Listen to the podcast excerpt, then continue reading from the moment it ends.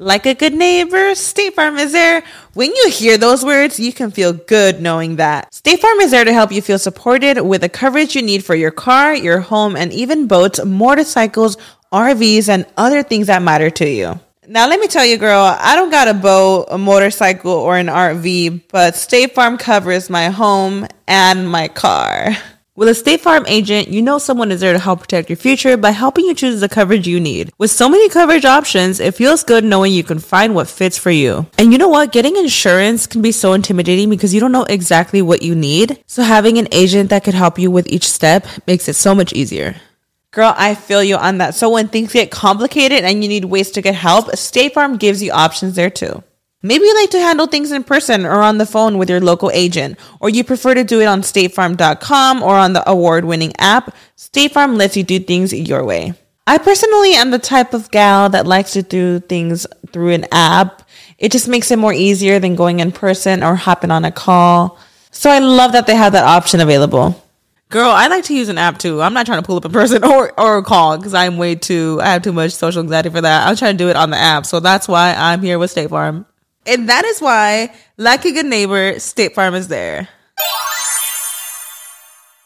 With everyone fighting for attention, how can your business stand out and connect with customers? Easy. Get Constant Contact. Constant Contact's award winning marketing platform has helped millions of small businesses stand out, stay top of mind, and see big results fast. Constant Contact makes it easy to promote your business with powerful tools like email and SMS marketing, social media posting, and even events management. With Constant Contact, you'll reach new audiences, grow your customer list, and communicate more effectively to sell more, raise more, and fast track growth. Don't know much about marketing? No sweat. Constant Contact's writing assistant tools and automation features help you say the right thing at the right time every time. Plus, you can send with confidence, knowing your emails are actually reaching your customers thanks to Constant Contact's best in class 97% deliverability rate. I'm a small business owner and I believe that this is a great tool for other small business owners.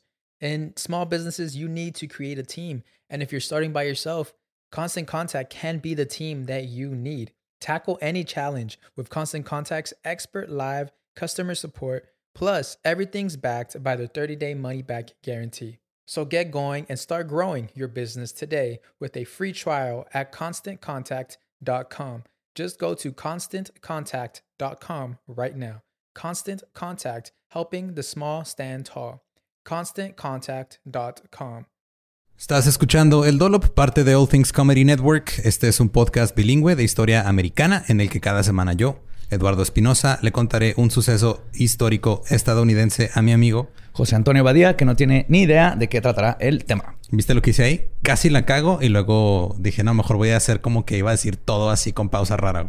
Sí, y ahora... Eso se llama ser un profesional. Y echar a perder, lo, ya lo habías logrado y lo te, salvaste y te regresaste. Es que me gana más la honestidad que tratar de ser un locutor profesional porque es bueno. no somos. Necesitamos más gente como nosotros.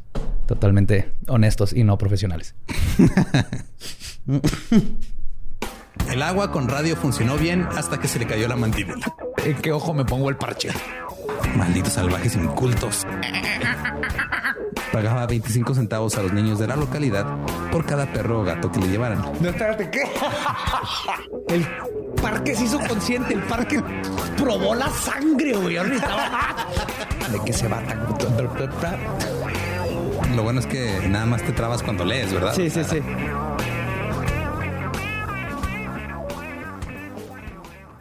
6 de mayo de 1856. Robert Edwin Perry, sea, Perry como de pera, P-A... Ah, Peari. Peari con Y al final, no Perry de, como de... Como el ornitorrinco. exacto, no, es Peari. Nació en Crescent, Pensilvania. Su padre murió cuando él tenía tres años, por lo que su madre decidió que se mudarían a Portland, Maine.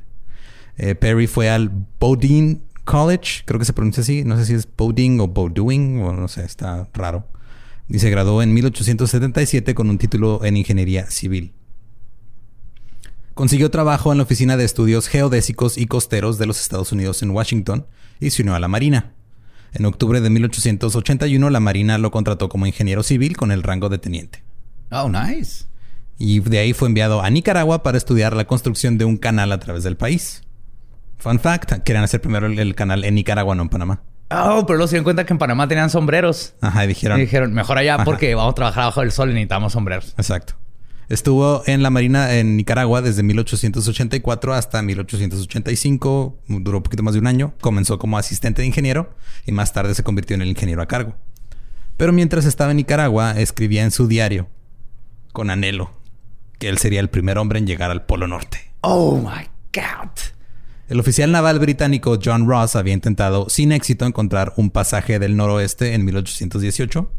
Cuando estaba en Groenlandia, notó que los Inuit tenían hierro y a- usaban fragmentos de hierro para hacer arpones, cuchillos y otras herramientas. Esto era raro porque casi no había madera en Groenlandia y ni- no habían descubierto la minería todavía los Inuit. Pues todo está bajo de nieve y hielo y Ajá. permafrost. Entonces, eh, lo único que había para fabricar herramientas eran huesos, güey. Oh, super. Ujú. Entonces Ross estaba pensando así, güey, pues ¿de dónde están sacando el hierro? Esa es muy buena pregunta. Le dijeron que venía de una montaña lejana, pero no le dijeron dónde, porque lo necesitaban y obviamente no confiaban en ese güey. No, no confiaban en un extranjero este, de raza anglosajona que quería entrar a su este, lugar de nativo. Creo que ese es un buen instinto que, que deberíamos tener Sí. todos, ¿no? Eh, Ross terminó volviendo a Inglaterra con solo algunas herramientas como prueba de, ah, mira, los inuit tienen... Que de hecho descubrí que se dicen inuitas, no es en realidad el plural, el plural es inuit y el singular es inuk. Oh, yo no sabía eso. Todo este tiempo les decía inuitas, Ajá, es- pensando que, mira, lo estoy diciendo correctamente porque Ajá. esquimales está mal. Sí lo usan algunos, pero aparentemente está mal. Pero, en fin, eh, fuera de esa tangente eh, innecesaria, Gramática nativa con Eduardo Espinosa. Suena como el programa más aburrido de la historia. Bienvenidos a Gramática. Hoy vamos a aprender la diferencia entre Inuk e Inuit. No se pierdan el episodio de mañana donde Eduardo Espinosa nos contará sobre Navajo y Navají. Sonó como la canción esa de Dragostea Dintei. Navajo, Navajo, Navajo, Navají. Ah, creo que eso es más irrespetuoso que decirle esquimos a los inuitas, güey. Ah, que Ah. por cierto, si no sabían decirle este esquimos a los inuit, es sí. digamos que es este es incorrecto, es incorrecto. Ajá. Es como Tarahumara, Rarámuri. Ya cuando llegó Ross a dar su informe al Museo Británico, mencionó que había material meteórico en las herramientas. Ah, Y esta fue una de las cosas que despertó la curiosidad de Perry y lo hizo desear ir a Groenlandia a ver qué pedo que estaba pasando allá. Entonces, en abril de 1886, Perry escribió un artículo para la Academia Nacional de Ciencias proponiendo métodos para cruzar la capa de hielo de Gr- Groenlandia y partió ese año. Quería hacerlo solo, pero un funcionario danés le explicó no que se iba a morir. claro. Sí, güey, no mames. Estás pendejo. Estás pero pendejo si crees que puedes no, hacer pero esto que solo. escribí en mi diario. Voy a llegar y las morsas me van a recibir con muffins. Y entonces el danés se unió a él y dijo, vamos juntos. La mamá de Perry le dio 500 dólares para comprar suministros y reservar un pasaje. ¿Qué, qué se iba a comprarse? Lonches, básicamente. Sí, güey, tenga, no, mijo. mijo. La lonchera le puse ahí una buena. No te olvides tu bufanda, eh, mijo, y póngase el suéter. Póngase suéter, mijo, ahí una manzana, una pera, como tu apellido. y Me escribes cuando llegues, eh, que me vas a traer con el Jesús en la boca. ya eh, reservaron un pasaje en un barco y se fueron en un barco ballenero. Recorrieron 160 kilómetros antes de regresar porque se dieron cuenta de que no llevaban suficiente comida. Y de regreso, en 1886 también, Perry conoció a Josephine Dibich, que de hecho, como se escribe, se pronunciaría como Die Bitch. Die bitch. Josephine, die bitch. Ajá, pero es Dibich. Una mujer progresista muy inteligente, la mejor estudiante de la escuela de negocios. Creía que las mujeres deberían estar trabajando en los trabajos que querían, lo cual era escandaloso para estas épocas. Wow. Se conocieron cuando ella trabajaba en el Smithsonian y ella se había quedado con el puesto de lingüista que había tenido su padre. Su padre falleció o lo dejó y ella a sus 19 años Oh. se quedó en el cargo de lingüista del Smithsonian. Y luego se comprometió con Perry y renunció. No se sabe si renunció por voluntad propia o porque Perry le dijo, ¿cómo vas a estar trabajando, mujer? Yo, yo apostaría a la segunda. Mira, Yo también. Se casaron en 1888 y pasaron su luna de miel en Atlantic City. La madre de Perry fue de luna de miel con ellos. What? Sí. Ay, mijo, mira, aquí en tu lonchera te traje condones. Pero no los puedes usar porque eso va en contra Es de... pecado. Sí, pero para que los veas. Y cuando Perry fue asignado a Filadelfia, la mamá se fue a vivir con ellos. Curiosamente, no se llevaba bien con su nuera. ¿Quién se puede llevar? Nada contra las suegras, pero que vivan contigo cualquier familiar en el, en el momento de la, la Ajá, etapa del honeymoon. Justo cuando estás apenas em- empezando a conocerte como, como persona con tu pareja, porque pues, Sí, como puedes andar en conoces, a tu, ajá, conoces a tu casa. pareja, te conoces a ti con pareja viviendo con tu pareja. Es- Pero ahí está tu mami metiéndose tu en mami. todos lados. Eh, Josephine le dijo a Perry que su madre debía volver a Maine. Pero una idea aún mejor para salir de la situación se le ocurrió a Perry. Vámonos con mi mamá, Alaska. No me digas que hicieron eso. No, vámonos a Groenlandia, pero no se llevó a la mamá. Ah, oh. En 1891, Perry y su esposa se fueron a Groenlandia, juntaron una expedición, contaban ya con muchos fondos de diferentes grupos científicos, y Perry tomó una ruta más difícil para tratar de determinar si podía llegar al Polo Norte a través de Groenlandia. Había varios hombres en este viaje, incluido el futuro explorador Frederick Cook. ¿Es Cook, Cook, el famoso explorador Cook? Creo que sí. No sé si haya otro aparte de Frederick. Pero, yo, ahí pero- andaba. Ajá.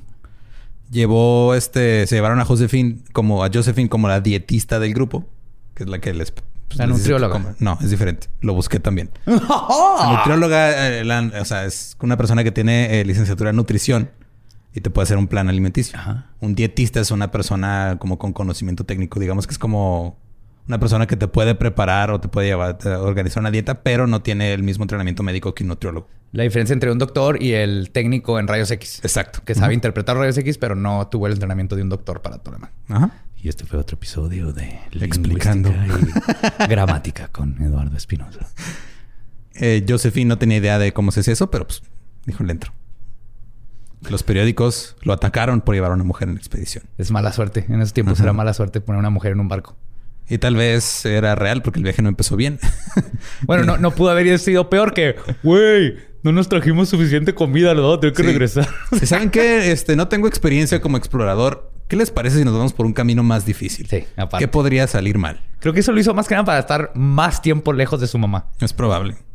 Mientras el barco en el que estaban atravesaba capas de hielo, el timón del- eh, de hierro del barco, era un timón así grandote, pesado de hierro, giró repentinamente y le rompió dos huesos a Perry en la pierna. O sea, la de la parte de abajo de la rodilla le rompió los dos. Eso sí no investigué cómo se llamaban. Tibia y peroné. Ah, son esos. Ajá. Siempre había creído que la tibia era una parte arriba de la rodilla, el peroné abajo. No, estoy casi seguro que es tibia y peroné. De hecho, yo todavía no estoy seguro que tenemos dos huesos ahí abajo. Yo lo conozco como la espinilla y yo me toco y nomás tengo uno. El punto es de que se rompió dos huesos en una pierna el güey. Entonces tuvieron que detenerse, hacer campamento, construirle un como mini edificio ahí para que estuviera seis meses recuperándose. Y el resto del grupo buscó comida y se presentó con los inuit cercanos y ahí hicieron este eh, pues, hicieron como un campamento. Perry empezó a vestirse como inuit porque se daba se dio cuenta que era pues, lo, lo Porque más cuando estás en Roma, Lolo. sí este, sacrificas leones con prisioneros como era la Era al revés. Eran más los prisioneros que salían sacrificados. Cierto, ajá. Y la última vez que había estado en Groenlandia, dijo, no, pues obviamente es, es, es bueno vestirse así porque es un chingo de frío y ellos saben cómo, porque ellos aquí viven. Entonces, este, los inuit tenían curiosidad por los estadounidenses y iban a visitar el campamento. A Josephine no le gustó la forma en la que olían. y también estaba molesta porque tenían pulgas y no le gustaba lo que comían. Wow. Excuse me, Karen. Sí, güey. Es la, es la primera Karen que fue a un crucero. Sí. güey. O sea, todo está blanco aquí. Y se la pasan comiendo nada más pescado Sí. porque no pueden tener caribú. Les mataría tener un árbol aquí. No hay sombra. Me voy a tomar mi martini que no me puedo tomar porque está congelado. Está muy frío aquí todo. Sí, las mimosas son raspas. Raspados si viven en el sur, centro de México. Ah. Ya era visionaria, güey. Sabía que a, a- a citarla años después. La pierna de Perry terminó de sanar en febrero de 1892 y al 3 de mayo de 1892 finalmente emprendió el viaje con cuatro hombres. Llegaron a la conclusión de que Groenlandia era una isla. Todavía no se sabía que era una Oh, isla. what? Ujú. Pues eso está chido. Ujú. Viajaron 1250 millas, que son 2000 kilómetros. Josephine tuvo un bebé mientras estaban en Groenlandia. ¿Qué? Ajá. Mary Aniguito Perry. Aniguito es un segundo, su segundo nombre. Ajá. Y es Inuit el nombre. Qué fregón. Se lo dieron en honor a una mujer Inuk que le cosió un diminuto traje de pelaje al baby para que le diera gusto en el niño. Así de foca, bebé muerta. Wow, súper adorable. Regresaron a casa después de esta expedición, pero no habían encontrado el Polo Norte. Entonces Perry todavía quería encontrar el Polo Norte. Durante su tiempo con los Inuit, había aprendido de las herramientas de hierro que usaban y pensó que si podía encontrarlas y encontrar la fuente del hierro, obtendría la fama que él quería. Porque él quería ser el primero en algo, güey. Sí, si sí. no era pues- el Polo Norte, se con- él se iba a, a como a tratar de conformar con lo que fuera. Y pensó que si llegaba con algún otro descubrimiento, como un trofeo, algo que nadie más conociera, pues, la gente iba a decir, ah, no mames, qué chingón. El estatus. Sí, porque esta era todavía la época donde pues, había... Los exploradores eran superestrellas. Acá como... Como tipo el güey que sale en la de Up. Sí. De hecho, era la época donde existían los exploradores. Sí. ¿A qué te dedicas? Soy explorador. Ahora son carritos de Google Maps, ¿no? ¿Es lo mismo? Sí, o David Attenborough. O Bill Grills tomándose sus miados. ¿Sabes qué estaría bien cabrón, güey? ¿Qué? Un video de Bear Grylls tomándose sus miados narrado por David Attenborough. Yo sí veo eso. Netflix, ahí está el guion. en ese momento, más exploradores se dirigían a Groenlandia e intentaban encontrar el Polo Norte. Eso significa que los Inuit estaban encontrando personas con quien comerciar. Lo que hizo que el hierro de los meteoritos fuera menos crucial que antes. Y quizá por eso un hombre inuit cometió la estupidez de llevar a Perry a la ubicación de los meteoritos en 1894. A cambio de una pistola. Perry le dijo, te doy una pistola. Y este güey le dijo, ok, yo te digo dónde está el, el- el recurso natural más importante de mi, de mi gente. De- Eres el Inuit. Que el Inuit. No, Inuit. El Inuk. El Ajá. Inuk. Tienes una lanza de hueso. Ahora tienes una pistola. Pero ninguno de los dos tiene futuro. Pues sí. Pero mira, aquí nos hicieron güeyes también con...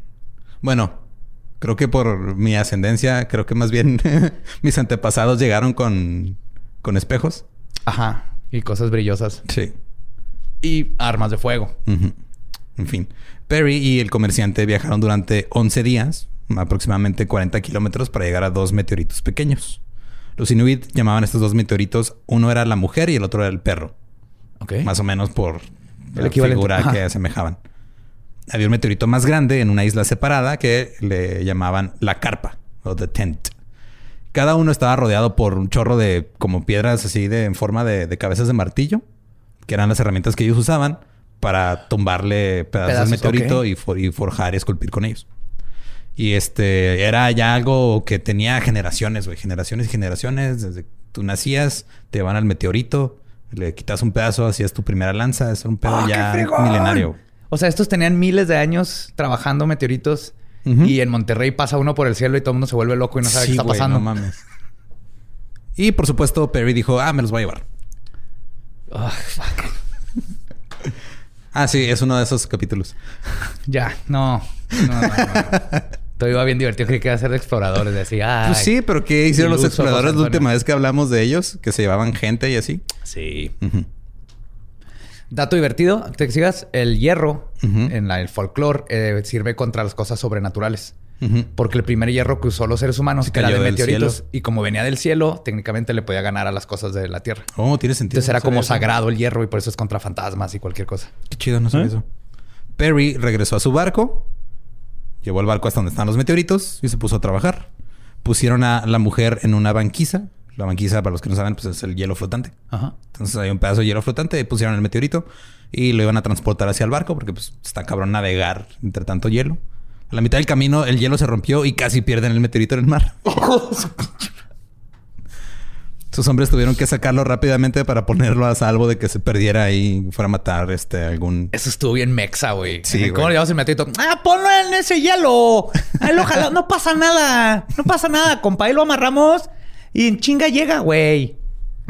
Mira, primero tendría que llegar un mexicano a Groenlandia en los 1800. Sí, está difícil. Sí, estamos muy ocupados con el cagadero que seguía, yo creo todavía. Bueno, estos ya eran Era antes de la revolución. 1890. Estábamos peleándonos con Todavía hay un cagadero. Todavía hay un cagadero. En fin.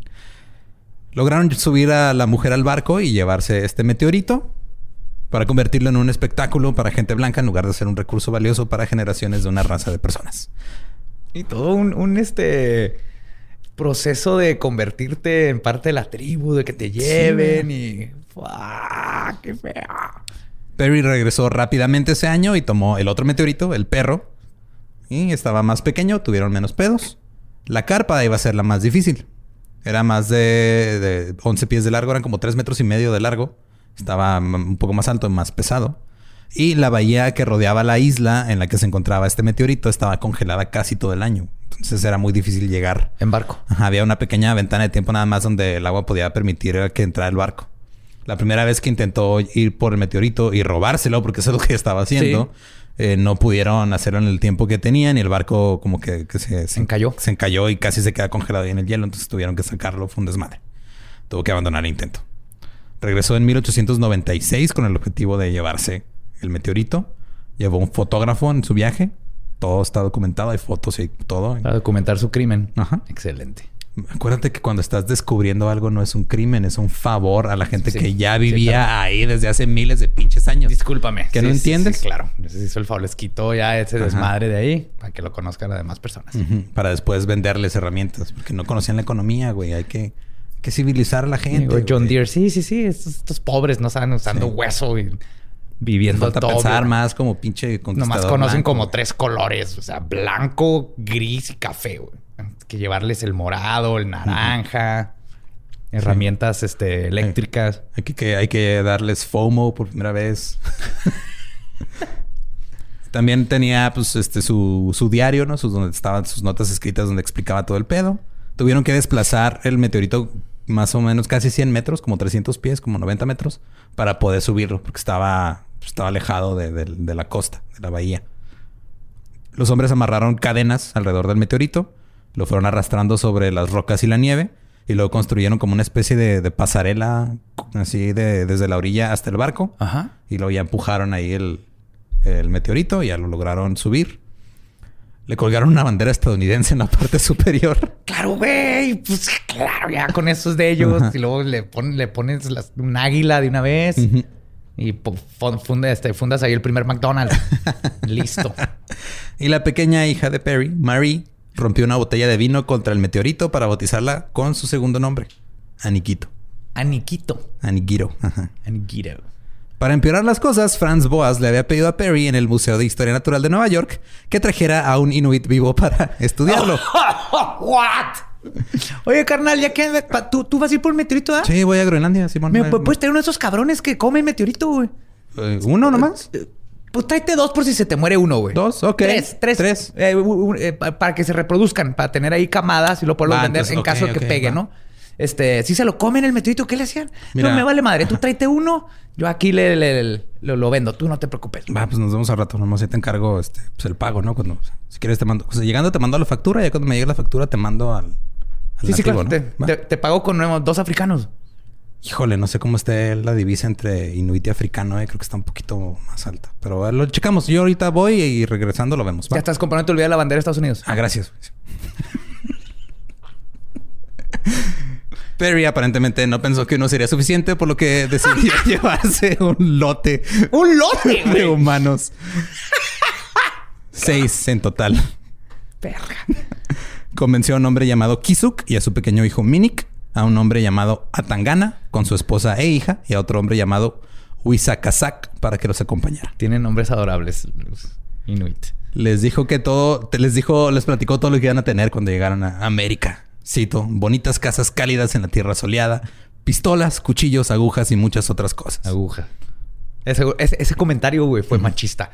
Fue Sí, para fue las así, mujeres. pistolas, Ajá. aguja para qué cosas, y Carros rápidos, brum, brum. escobas. Es- uy, para ustedes hay buf, escobas y ahí le- no van a, no va a tener que aprender a leer nunca. es más, ni van a tener que salir de la casa. Ah, que van a estar encantadas. Ahora, ¿cómo los convenció? Fácil. Ya se había llevado su recurso más valioso, entonces ahora tenían que ir a buscar otros recursos, güey. Entonces fue de, ah, fuck, pues tenemos que irnos. El joven Minnick daría esta descripción de lo que sucedió más tarde. Cito. Cuando el señor Perry vino a nosotros hace 12 años, nunca habíamos visto a un hombre blanco. Al principio, Perry fue lo suficientemente amable con mi gente. Les obsequiaba adornos, algunos cuchillos y pistolas para la casa, madera para construir trineos. Pero tan pronto estuvo listo para volver a casa, comenzó su otro trabajo. Ante nuestros ojos empacó los huesos de nuestros amigos y antepasados muertos. Al llanto de las mujeres y al cuestionamiento de los hombres, respondió que se estaba llevando a nuestros amigos muertos a una tierra cálida y agradable para enterrarlos. Nuestro único suministro de pedernal para encender fuego y hierro para utensilios de casa y cocina fue proporcionado por un enorme meteorito. Perry lo subió a su barco y se lo quitó a mi pobre gente, que tanto lo necesitaba. Después de esto convenció a mi padre y al valiente Natuka, que eran los cazadores más fuertes y más sabios de nuestra tribu, de que lo acompañaran a América. Nuestra gente tenía miedo de dejarlos ir, pero Perry les prometió que recuperarían a Natuka y a mi padre dentro de un año, y que con ellos vendría un gran arsenal de armas, municiones, madera, metal y regalos para las mujeres y los niños. Nos apiñaron en la bodega del barco y nos trataron como perros. Perry rara vez se acercaba a nosotros.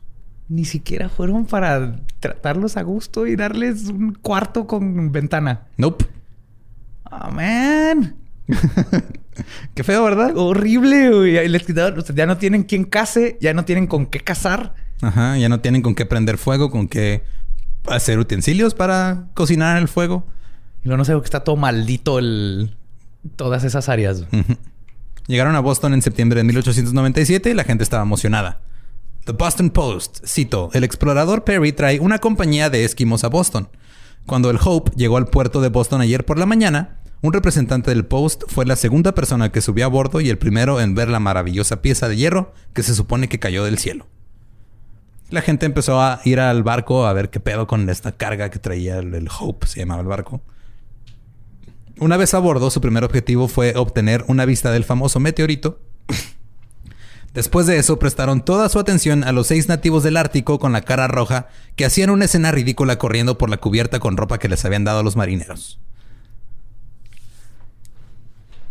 Perdón, batallo para No, tener no. palabras está- en este momento. Es que está culero, güey. O sea, fue de, ah, mira, trajeron una piedra. Hoy también trajeron estas otras cosas que que... son estas cosas que no son de aquí. Ajá, que son personas también, pero les vale verga. El artículo decía que los Inuit serían devueltos a su casa en Cape York la próxima primavera. El Hope navegó a Nueva York, ancló en el Brooklyn Navy Yard el 2 de octubre de 1897. 20.000 personas pagaron 25 centavos cada una para subir a bordo a ver al meteorito y a los nativos. ¿Estás listo para convertir tus mejores ideas en un negocio en línea exitoso? Te presentamos Shopify. Tal vez no lo sabías, pero nuestro podcast More Than Mamis es un negocio y lo empezamos por supuesto para desahogarnos y hablar sobre la maternidad, no para convertirnos en expertas de ventas y del e-commerce. Así que sí, necesitábamos ayuda para vender nuestro merch y poner en marcha nuestra tienda. ¿Y cómo suena con Shopify? Llegó otra venta. Shopify es la plataforma de comercio que está revolucionando millones de negocios en todo el mundo. Ya seas un emprendedor desde tu casa o desde donde sea, Shopify es la única herramienta que necesitas para iniciar, administrar y hacer crecer tu negocio sin dificultades. Con Shopify puedo gestionar pedidos, envíos y pagos desde cualquier lugar, brindándote toda la información y estadísticas de tus ventas al detalle. Regístrate para un periodo de prueba con tan solo un dólar al mes en shopify.com barra sonoro, todo en minúsculas. Ve a shopify.com barra sonoro para llevar tu negocio al siguiente nivel. Shopify.com barra sonoro. Luego, una grúa flotante de 100 toneladas en el Navy Yard saqueó- sacó el meteorito del barco y los Inuit fueron llevados al Museo de Historia Natural. No a visitar, ¿verdad? no, a visitar. Pues vamos al museo. Ah. ¿qué vamos a ver? a ver. Te van a ver. En el museo fueron colocados en un sótano húmedo, lo que era muy bueno para personas que están acostumbradas al aire seco de Groenlandia. Franz Boas estudió a los Inuit, pero era Nueva York, el clima era muy diferente. Una ola de calor golpeó a Nueva York y combinada con su falta de inmunidad a las enfermedades estadounidenses, todos terminaron enfermos en un par de semanas. Durante pasaron ocho meses y en esos ocho meses murieron cuatro de tuberculosis. Oh, God. ¿Eran Uno de- seis? eran seis. Quedaron dos. Uno de ellos era Minik, Ajá. el hijo de Kisuk, que tenía siete años. Y Wisakasak era el otro sobreviviente. Los cuatro Inuit muertos fueron diseccionados por estudiantes de medicina Ah, seas pendejo. sus huesos limpiados y luego almacenados como parte de la colección del Museo de Historia Natural. Ahora, nunca estuvieron en exhibición. Nomás Estaban en una guardados. caja allá atrás de ah, Ajá. huesos de otros güeyes que Sí. secuestramos. Que está, o sea, ambas están de la verga, pero es de... Sí. Minnick no sabía, güey. Porque Boaz hizo un entierro falso en Central Park. Tomó un tronco, le puso una máscara y lo envolvió en una sábana. De noche, bajo la luz de una linterna, hicieron el entierro para engañar al niño de 7 años. Que había creía que su papá mínimo había tenido una sepultura. Ajá. O sea, estos están haciendo todo lo posible para que les caiga una maldición de te la mamaste. Pues sí, güey, esa maldición se llama eh, Trump. Trump, que no cuida el COVID y así. Cuando llegó la faltó enterrarlos de cabeza y mearles. güey. Igual que no sé, no sé en qué consistían los estudios que les hacían en el museo tampoco, güey. Entonces no, no puedo No confirmar podemos- ni, nega- ni negar eso. Cuando llegó la primavera, Wisakazak regresó a Groenlandia, pero Minnick se quedó en Nueva York solo. Perry abandonó por completo a Minnick, tanto físicamente como económicamente, hasta que un hombre llamado William Wallace, que era el superintendente del museo, lo adoptó. Él y su esposa se llevaron a Minnick a su casa para que viviera con su otro hijo en el Bronx. Minnick tomó su apellido y era Minnick Wallace. Pero al ser el único Inuk o Inuit en Nueva York, estaba muy, muy aislado a pesar de que lo Esa es trataban una bien. película noventera. El único Inuit en Nueva York. Con Toby Maguire como Manuk. Perry continuó haciendo expediciones para encontrar el Polo Norte. En 1901 llegó la noticia de que estaba perdido en el Ártico. La familia y los seguidores de Perry se acercaron a Frederick Cook en busca de ayuda, que él había sido uno de los este, estado en una de las expediciones anteriores. Cook navegó hacia el norte en un barco de rescate, encontró a Perry y lo trató porque tenía dolencias, tenía escorbuto, tenía problemas cardíacos, está jodidísimo el güey. Qué bueno. Eso le pasa por desacrar este, tierras sagradas. Ajá. La neta se lo merecía. En 1905, Perry recibió 50 mil dólares de financiación de la familia banquera Crocker. En esa expedición afirmó que llegó más al norte. También dijo que descubrió un pedazo de tierra previamente desconocido, al cual llamó Crockerland. Más tarde, cuando se revisó su diario, se dieron cuenta que el mismo día que dijo que había descubierto Crockerland, en su diario estaba escrito no hay tierra visible. Nos vamos a morir, ya te boto de la verga. ¿Por qué me llevé esas piedras sagradas? También descubrió, se descubrió que habría tenido que viajar 130 kilómetros durante sus horas de sueño sin desvíos en línea directa para haber descubierto tierra más al norte, lo cual era súper improbable. Posible. Ajá. La revista National Geographic certificó su mayor honor, pero en este tiempo, en esta época, National Geographic no era una revista científica. No, no estaba acreditada. Era, Era más como un club de aventureros y Algo así. documentación. Una expedición futura determinaría que Crockerland no existía. Oh, no. Es como cuando te regalan una... Que le ponen tu nombre una estrella. Ajá. Es, es lo mismo. Sí, Igual y la estrella existe, pero la estrella no sabe que es tu nombre. Sí, y no es, no es tuya. No Pues no. regalen eso jamás como regalo de, de, de matrimonio, de aniversario. Sí, mira, te de- compré esto. Eh, Hazlo tú. Coge una estrella, ponle el nombre y dile a alguien, eh, eh, le puse tu nombre. Sí, porque para empezar no hay y como que... una bandera de tu país. Ajá, no, no hay... O sea, no es algo que puedas reclamar güey, No. como tal. En 1906 los periódicos de Nueva York publicaron una historia que decía que el esqueleto del padre de Minnick se, había- se estaba exhibiendo en el museo. Minnick se enteró a través de sus compañeros de clase que esto estaba pasando y que el entierro había sido falso. Minnick fue entrevistado por un periódico. Cito. Nunca podré ser feliz hasta que pueda enterrar a mi padre en una tumba. Me hace llorar cada vez que pienso en sus pobres huesos allá arriba en el museo en una vitrina donde todos pueden mirarlos.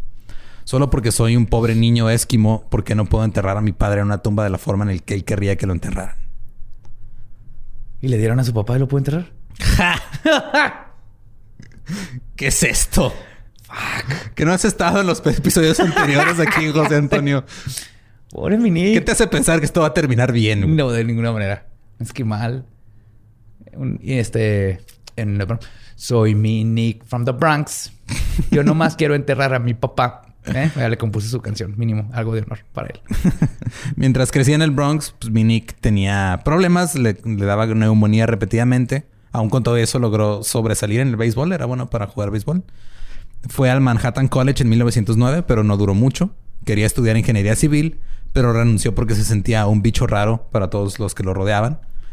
También luchó para recuperar los restos de su padre, queriendo darle un entierro adecuado según las tradiciones de su pueblo, Pero el director del museo no corroboraba que el museo en realidad tuviera los restos. O sea, lo anunciaron, pero luego, mm, no sé, chavo. Así, no, pues no, no, ¿cuáles restos? Yo no, no. Lo enterramos, tú ¿Cuál, estuviste cuál? ahí. Sí, o sea, necesitamos, traes, traes dos copias con identificación y un recibo de del gas, de luz. No hay gas ni luz. Tal vez si tuviéramos Mm. hierro para hacer tuberías. Hijos de su pinche madre. Finalmente consiguió que el Perry Arctic Club pagara su pasaje de regreso a Groenlandia. Después de que ya, o sea, ya había defensores así, gente diciendo, güey, no mames, pues se están pasando de verga con pobre Minik. Y le insistían a Perry de que mínimo tuviera esa responsabilidad, güey, de mínimo regresa a donde quiere estar. Perry ya había dejado de tener contacto con Minik. Cuando este cuando tenía alrededor de 18 años, Minik partió en un barco con el explorador Herbert Brickman para regresar a Groenlandia, donde pasaría, donde él quería pasar el resto de su vida. No había visto la isla ni a su gente desde que tenía 7 años. Justo antes de irse, Minik le dijo a un periodista, cito, son una raza de criminales científicos. Sé que nunca sacaré los huesos de mi padre del Museo Americano de Historia Natural. Estoy lo suficientemente contento de escapar antes de que agarren mi cerebro y lo pongan en un frasco. Oh, oh, snap. Yeah, Mini from the Black. Sí, se le pegó lo, el Lo Bronx. que el. Bronx side. Bien, algo bueno salió de esto. El, el mismo año que Minik quería regresar a Groenlandia, Perry también quería volver. Estaba buscando dinero para una nueva expedición y todavía estaba intentando ser el primer hombre en llegar al Polo Norte. En una historia del Examiner, Minik explicó por qué él quería irse. Cito, he sentido que debo ir al norte de regreso a Groenlandia de algún modo, de alguna manera. Soy una carga para mis amigos y veo claramente que mientras yo viva, ellos tendrán un peso en sus manos ayudándome siempre. Nunca podré perdonar a Perry y espero verlo para mostrarle el desastre que ha causado. He perdido la esperanza. La perdí cuando se negó a llevarme con él en este último viaje. Y he dejado de creer en su credo cristiano que me enseñaron que estaba destinado a todo, cristianos y salvajes por igual. Dejé... Este niño para presidente, por Está bien favor. cabrón, güey. Dejé eso finalmente cuando el profesor Bumpus en el museo me dijo por última vez que no podía tener los huesos de mi padre para enterrarlos. ¿Dónde está su cristianismo? Mi propia gente es más amable y mejor, más humana y voy a volver con ellos. Mi tierra está helada y desolada, pero podemos enterrar a nuestros muertos ahí. ¿Qué nos ha hecho tu civilización a mi pueblo y a mí sino dañarnos? Somos decenas ahora donde éramos miles, y lo que queda está muriendo rápidamente a causa de tu trabajo. Uy, uy, wow. Sí, salud por eso. Salud. Holy shit. A todo esto, Perry tenía un secreto que Minik conocía, pero la prensa no. Había tenido una aventura con una mujer en Groenlandia. Cuando digo mujer, en realidad quiero decir el güey, pues, este, engatusó a una joven de 14 años. Oh, shit. Tenía dos hijos con ella. Dos. Y lo último que necesitaba Perry era más mala prensa, entonces dijo, va, güey, yo te llevo a Groenlandia. Ah, ¿lo usó en su contra? Bien. Minik tenía 18 años. Cuando regresó a Groenlandia, descubrió que ahora era un extraño para su gente y su tierra natal. Había crecido en el Bronx, había olvidado su lengua materna y cómo cazar. Volvió a aprender estas cosas, pero ahora se sentía extraño porque pues, era un hombre atrapado entre dos mundos. O sea, de repente era, "Güey, pues, qué bueno que estoy en mi tierra, pero también la neta extraño el Bronx El hip hop. y todo el pedo. Este, y se sentía incómodo en ambos lados. La expedición de Perry en 1909 sería la última. Partió con 23 hombres, llegaron antes del invierno, acamparon. Y la forma en la que funcionaba la expedición era de que iban haciendo campamentos. Entonces, iban los 23 y Perry, y luego iban poniendo campamentos en el camino. Ajá. Perdón. Y luego iba dejando a ciertos hombres ahí y luego ya para poder tener como un regreso Ah, ok. en el último campamento dejó al último chico que podía registrar la navegación. Porque pues llevas a gente que está Ajá. entrenada para... Un navegador. Sí. Y se llevó a cinco asistentes para la última parte. Luego afirmó que llegó al Polo Norte, pero no le mostró a ninguno de los asistentes las lecturas de los instrumentos.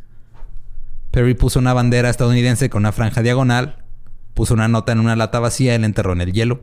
Luego se regresaron. Al regresar a Cape York, le dijeron a Perry que Frederick Cook, el güey que lo había salvado Ajá. antes, se dirigía a Copenhague alegando que él había llegado primero al Polo Norte. Perry se encabronó.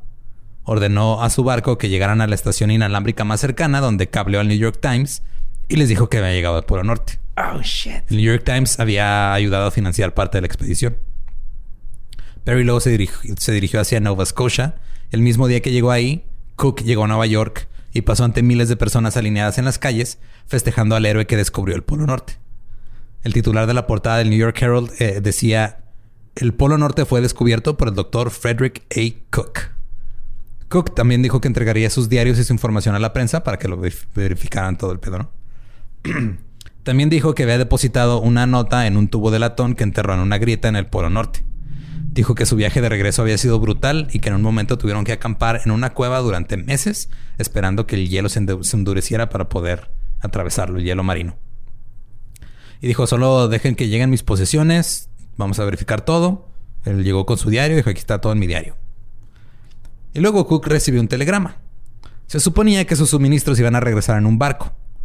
Pero le dijeron, si sabes qué, siempre no van a llegar, güey. Ok. Si FedEx perdió tu paquete, güey. sí. Cook eh, se había visto obligado a tomar una decisión en su camino de regreso porque uno de sus asistentes se había enfermado.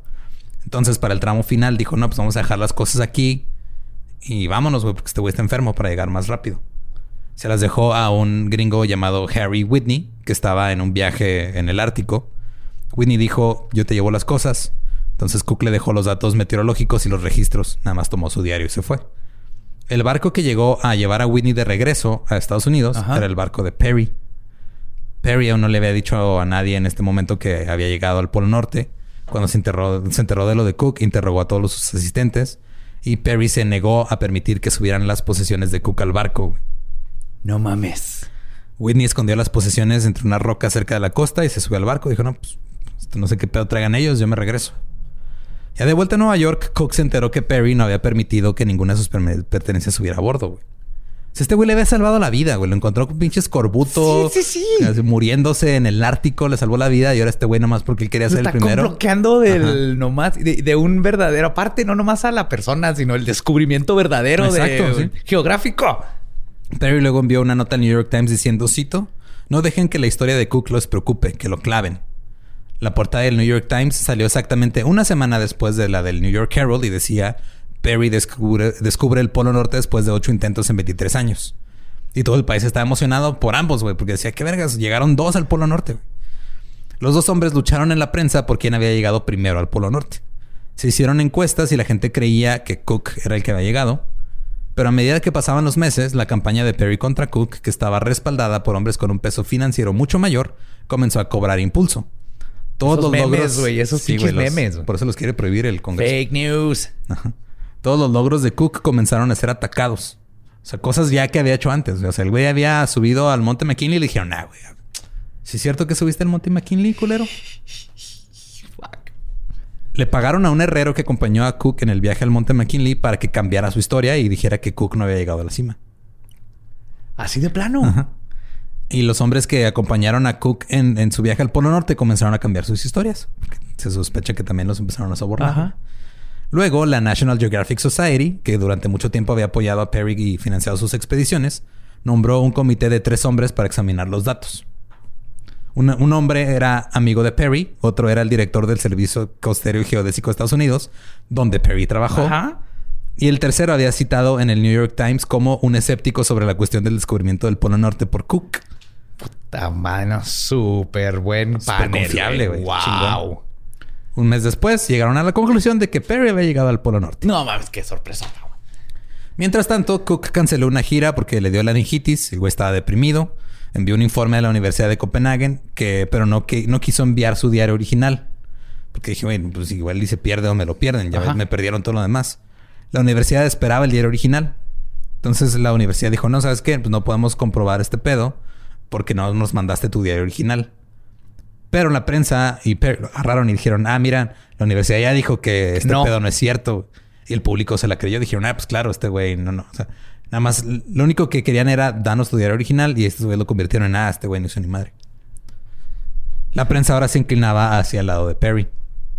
Los instrumentos y discos de Cook que, que Perry dejó en Groenlandia nunca se encontraron, pero todavía tenía su diario. En 1911, Cook compareció ante el Subcomité de Asuntos Navales del Congreso para obtener el reconocimiento como el descubridor del Polo Norte.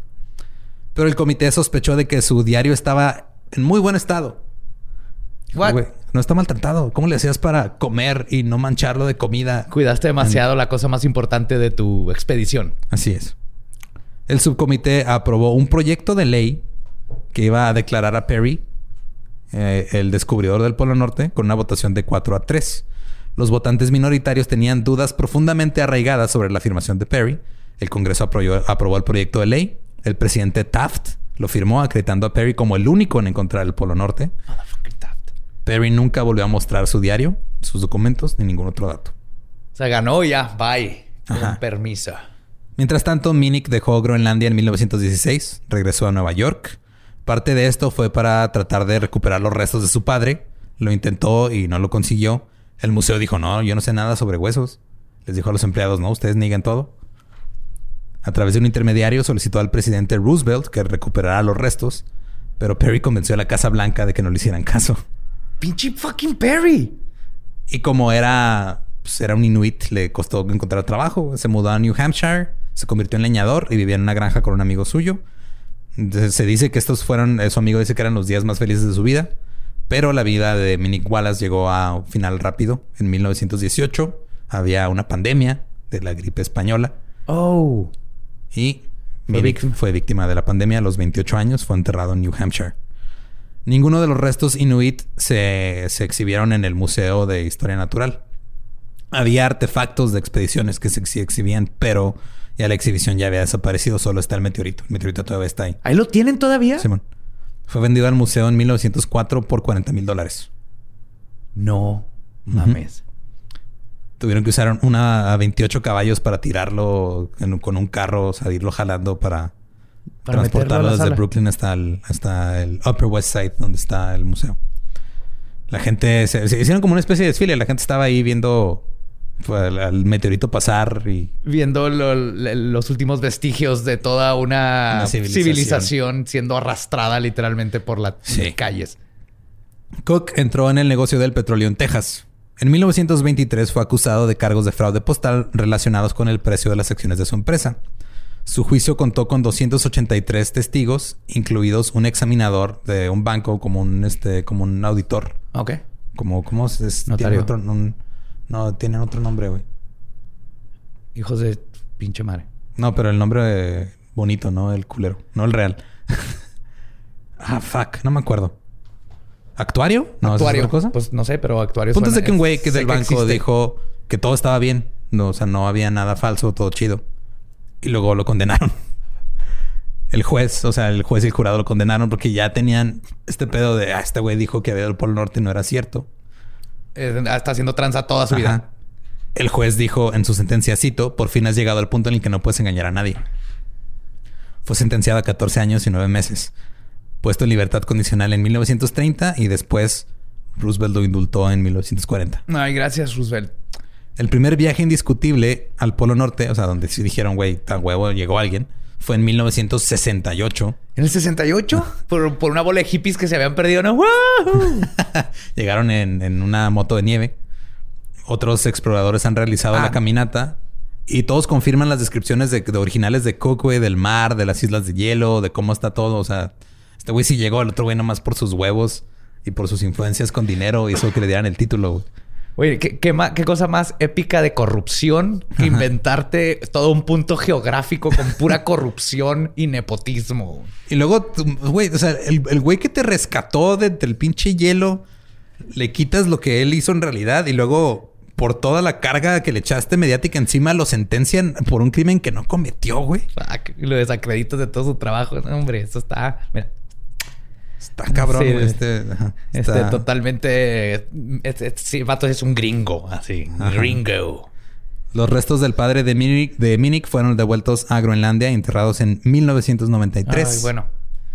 Hasta el 93. 1993. Ya está Nirvana tocando. Ajá. La placa en el cementerio de una iglesia dice han vuelto a casa. Pero el museo no quiso reconocer públicamente que los huesos fueron devueltos, porque eso sería reconocer que sí los tuvieron originalmente. Claro. güey. No. Y hasta la fecha se estima que hay aún cientos de esqueletos aborígenes de diferentes lugares almacenados en museos estadounidenses. Oh, fuck. Junto con esqueletos de gigantes, Lolo. Es probable, sí. Hay esqueletos de gigantes en el Smithsonian.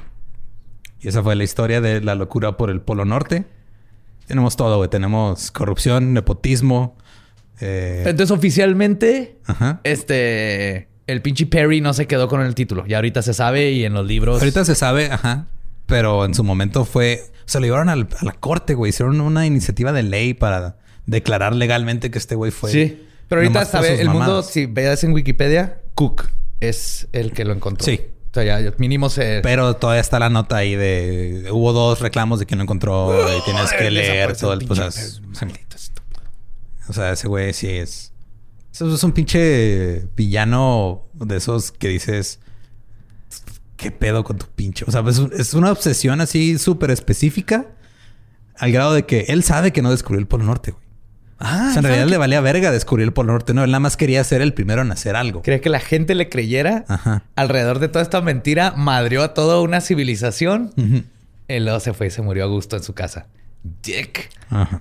Pero bueno, eso fue la historia de este lunes. Eh, hubo, mira, hubo exploradores, hubo eh, museos de humanos, hubo todo, güey. Hubo- Y mucha gramática. de- Sí, eso creo que es lo, Eso estuvo muy bonito. fue lo más light de todo este pedo. Ah, pero bueno, pues muchas gracias por escuchar. Eh, recuerden que nos pueden seguir en todos lados como arroba el dolop. A mí me pueden seguir como arroba ningún Eduardo. Ahí me encuentran como el va diablo. Y recuerden que pues aquellos que no están, que no conocen su historia están destinados a terminar como huesos en un museo. ¿Estás listo para convertir tus mejores ideas en un negocio en línea exitoso? Te presentamos Shopify. Tal vez no lo sabías, pero nuestro podcast More Than Mamis es un negocio y lo empezamos por supuesto para desahogarnos y hablar sobre la maternidad, no para convertirnos en expertas de ventas y del e-commerce. Así que sí, necesitábamos ayuda para vender nuestro merch y poner en marcha nuestra tienda. ¿Y cómo suena con Shopify? Llegó otra venta. Shopify es la plataforma de comercio que está revolucionando millones de negocios en todo el mundo. Ya seas un emprendedor desde tu casa o desde donde sea, Shopify es la única herramienta que necesitas para iniciar, administrar y hacer crecer tu negocio sin dificultades. Con Shopify puedo gestionar pedidos, envíos y pagos desde cualquier lugar, brindándote toda la información y estadísticas de tus ventas al detalle. Regístrate para un periodo de prueba con tan solo un dólar al mes en shopify.com barra sonoro, todo en minúsculas. Ve a shopify.com barra sonoro para llevar tu negocio al siguiente nivel. Shopify.com barra sonoro. Sick of being upsold at gyms? My guy, you're currently a base member. For $90 more, I can upgrade you to our Shred membership. For 130 more, you'll be a Swole member. And for just $300 more, you'll reach Sweat Platinum. At Planet Fitness, you'll get energy without the upsell. Never pushy, always free fitness training and equipment for every workout. It's fitness that fits your budget. Join Planet Fitness for just $1 down and $10 a month. Cancel anytime. Deal ends Friday, May 10th. See Home Club for details.